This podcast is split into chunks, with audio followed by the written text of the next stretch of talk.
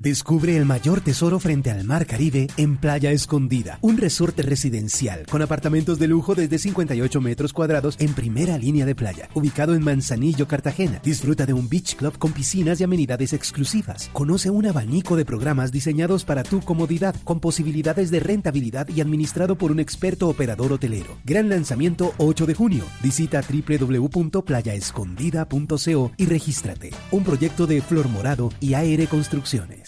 Por eso el presidente de Alianza IN, que es el gremio de las plataformas digitales, está con nosotros hoy aquí en Mañanas Blue. Presidente José Daniel López, bienvenido, feliz año, feliz 2024, mil gracias por atendernos. Camila, buenos días, feliz año para usted, para toda la mesa de trabajo y los oyentes de mañana. Cuando empezamos el 2024, muchos empezamos con lápiz y papel a hacer cuentas de bueno, de lo que nos gastamos en diciembre y de cómo vamos a presupuestar si nos alcanza el sueldo o no para el 2024.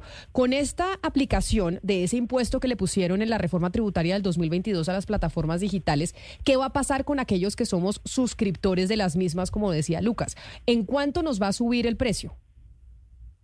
Vea, Camila, déjeme ahí hacerle tres comentarios. Lo primero es que, como lo decía Lucas, esto aplica para todas las plataformas digitales que residen fiscalmente fuera del país, que suelen ser la mayoría de las que consumimos.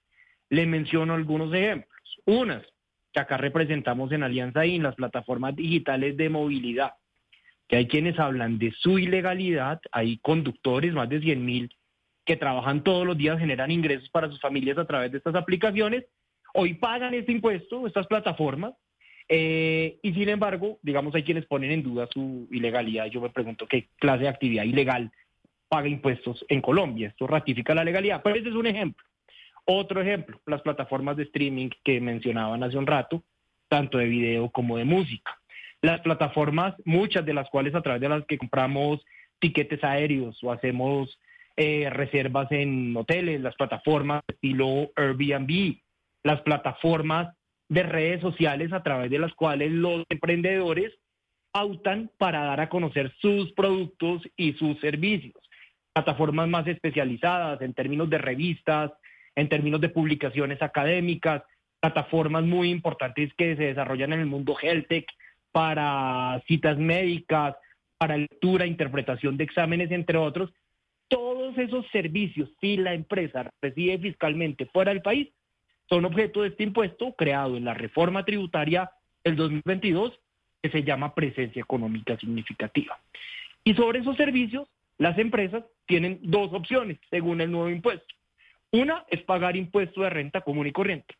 O la otra opción es pagar el 3% de sus ingresos eh, brutos como impuesto de presencia económica significativa, sea cual sea la actividad, sea una actividad cripto, sea una actividad de aplicación de movilidad, de streaming, de lo que sea, paga ese 3% o paga, o paga renta. Y el tema del impacto en la tarifa, que sé que es, digamos, el, el centro del debate hoy, porque todos estamos armando el presupuesto familiar, eso va a depender mucho de cada plataforma. Ahí no hay una decisión ni uniforme ni sectorial.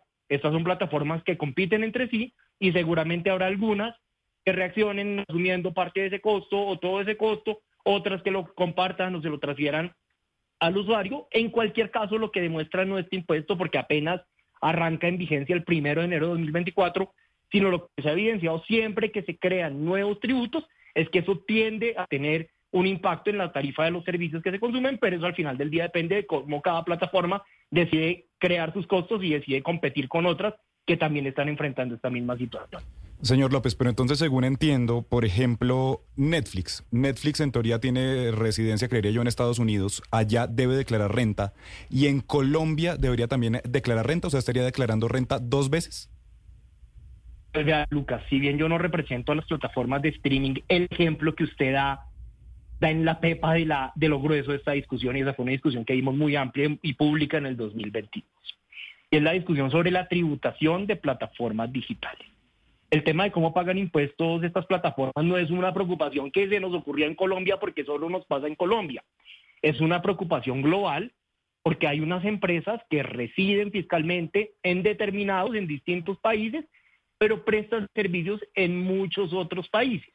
¿Y cómo hacen esos países en donde se prestan esos servicios para participar, para capturar tributariamente esa riqueza que se genera a partir del de la prestación de estos servicios globales digitales.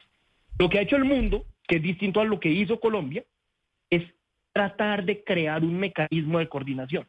La OCDE tiene un mecanismo, un programa que es el programa BEPS, que está por terminar en su diseño, que básicamente establece una política uniforme entre todos los países miembros para cobrar y redistribuir el equivalente al impuesto de renta, para que no solo lo disfrute el país domiciliario o el país donde, donde reside esa empresa, sino que lo disfruten también las empresas, los países en donde esas empresas prestan servicios. Y la OCDE lo que le dice a esos países miembros es, no se vayan con estrategias unilaterales, no se vayan país por país, sino espérense y acá y nos coordinamos y nos ponemos de acuerdo para que salga algo armónico. Colombia, en la reforma tributaria, en una iniciativa que fue fuertemente liderada por el ministro Ocampo, el exministro Ocampo, decidió crear un impuesto digital unilateral. Ese es un camino prácticamente sui generis entre los países OCDE. No existe otro impuesto digital de un solo país en América Latina. A nosotros en su momento nos correspondió advertir que esto iba a tener efectos no solo en precios, sino en la competitividad del país. Y en vista pues de la realidad política que había en torno a esa reforma y es que se iba a aprobar y que tenía los votos en el Congreso, al final acordamos con el gobierno y con los ponentes una fórmula para mitigar la tasa de ese impuesto y la entrada en vigencia, posponiéndola justamente hasta enero de 2024. Pero debo decir que esta es una figura sui generis, que se estrena unilateralmente casi que a nivel global, eh, pero que lo que están haciendo la mayoría de países en el mundo, justamente para evitar problemas de doble tributación, es que los impuestos de las plataformas digitales se coordinen a través de la OCDE y no que cada país vaya haciendo lo que le vaya lo que vaya a considerar. Es decir, el resumen es lo que me dice aquí un oyente, abogado que lo está escuchando, doctor López, que dice a través del 301-764-4108, que es nuestra línea de WhatsApp a través de la cual los oyentes se comunican con nosotros, que el concepto clave en este tema de la reforma tributaria con las plataformas digitales es el de presencia económica significativa, que eso fue lo que se inventó la reforma tributaria del gobierno del presidente Gustavo Petro y que no existe en otras partes del mundo. Así es, este nuevo impuesto se llama presencia económica significativa y es el primer impuesto digital que existe entre países OCDE y significa que las empresas pagan o el 3% de sus ingresos brutos o pagan renta como si residieran fiscalmente en Colombia. Así es también. Pero entonces, para una persona que lo está escuchando, que no sabe del tema de tributación, que no sabe de temas jurídicos, ¿qué le, qué le van a empezar a cobrar y cuándo? Eso va a depender de cada plataforma. A esa persona que no conoce el tema jurídico, que no conoce el, tema tributario, lo que hay que decirle es, uno, hay un nuevo impuesto para los servicios que prestan las plataformas digitales que no tienen su sede principal en Colombia. Y dos, que va a depender de cada plataforma y de la competencia y de las decisiones que tome cada compañía, cómo maneja ese nuevo impuesto o ese nuevo costo que tiene su operación. Algunas asumirán una parte de ese costo, otras le transferirán una parte al usuario, otras lo transferirán plenamente, pero eso seguramente se va a ir viendo plataforma por plataforma en las semanas o meses que vienen. Pero mire, doctor López, usted que tiene las cifras en la cabeza y que maneja el tema muy bien, para el gobierno colombiano estamos hablando de qué, de cuánto ingreso, es decir, cuánto recibiría el gobierno colombiano por Descubre el mayor tesoro frente al Mar Caribe en Playa Escondida, un resorte residencial con apartamentos de lujo desde 58 metros cuadrados en primera línea de playa, ubicado en Manzanillo, Cartagena. Disfruta de un beach club con piscinas y amenidades exclusivas. Conoce un abanico de programas diseñados para tu comodidad, con posibilidades de rentabilidad y administrado por un experto operador hotelero. Gran lanzamiento 8 de junio. Visita www.playaescondida.co y regístrate. Un proyecto de Flor Morado y AR Construcciones cuenta de esta, de esta tributación, de lo que comienzan a pagar ahora las plataformas. ¿Eso, eso en plata significa cuánto? Oiga, me da pena lo que le voy a responder, pero es que nunca, nunca nos dijeron. Esa pregunta se la hice en su momento al ministro Campo varias veces. El Ministerio de Hacienda durante todo el debate de la reforma tributaria no presentó una cifra estimada de recaudo.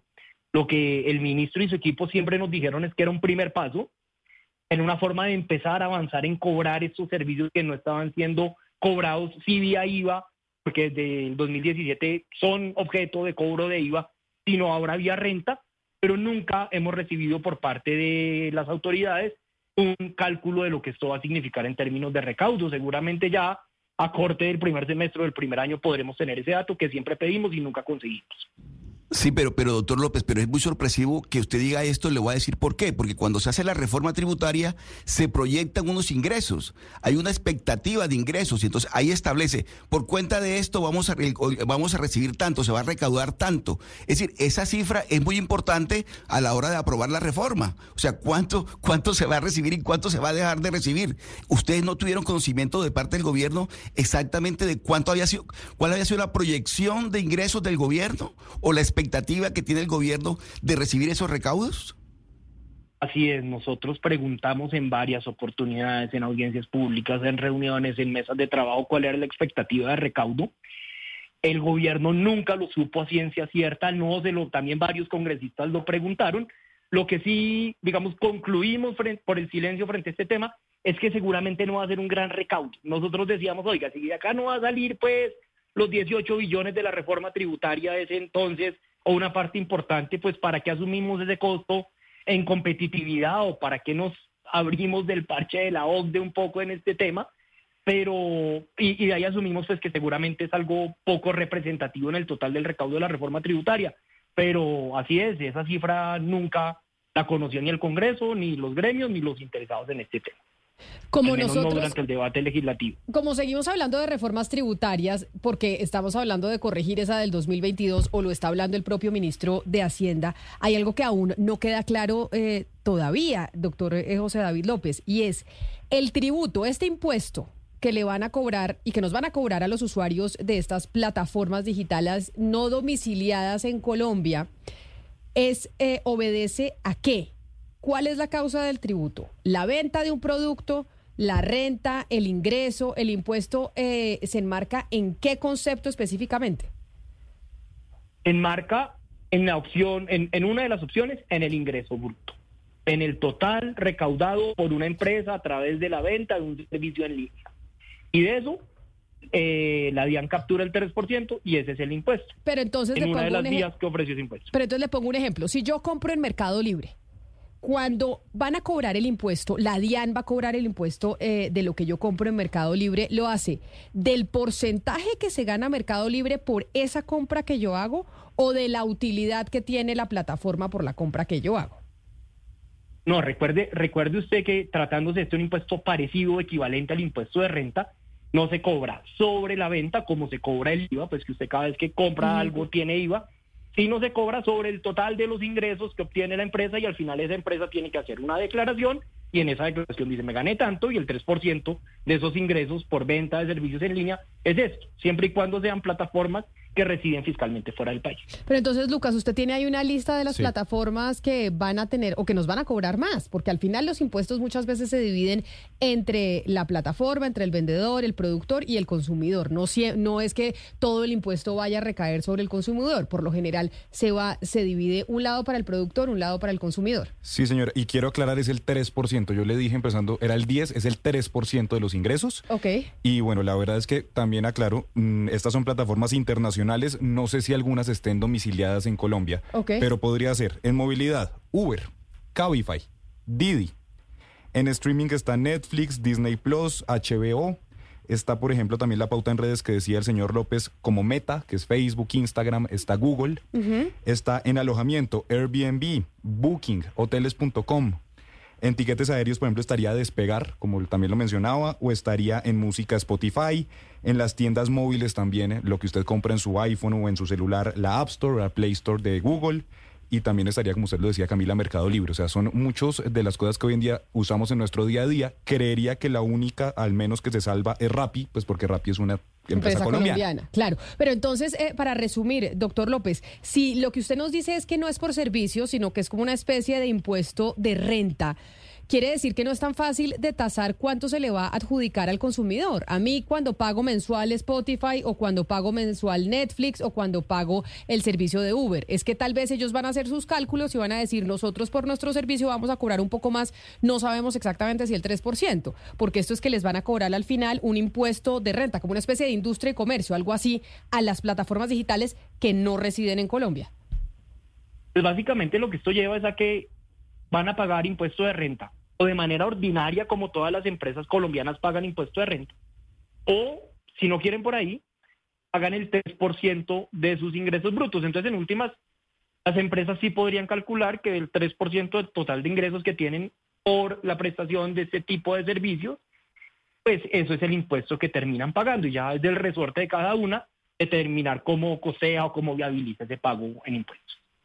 Pues es el presidente de Alianza IN, José Daniel López, el presidente del gremio de estas plataformas digitales, que van a empezar a pagar un impuesto a partir del, de este 2024. Ese impuesto empezaba a regir a partir del primero de enero y es un impuesto que se estipuló en la pasada reforma tributaria, en la del 2022, la primera que logró pasar el gobierno del presidente Gustavo Petro y de la que se está hablando que algunas cosas quedaron cojas y que por esa razón quieren tramitar otra reforma tributaria. Este es el país de las reformas. Mil gracias, eh, doctor López, por haber estado aquí con nosotros explicando entonces cómo se va a aplicar ese impuesto en este 2024 y qué afectación va a tener para los usuarios. Un eh, feliz resto de día y bueno, mucha suerte en este año que comienza.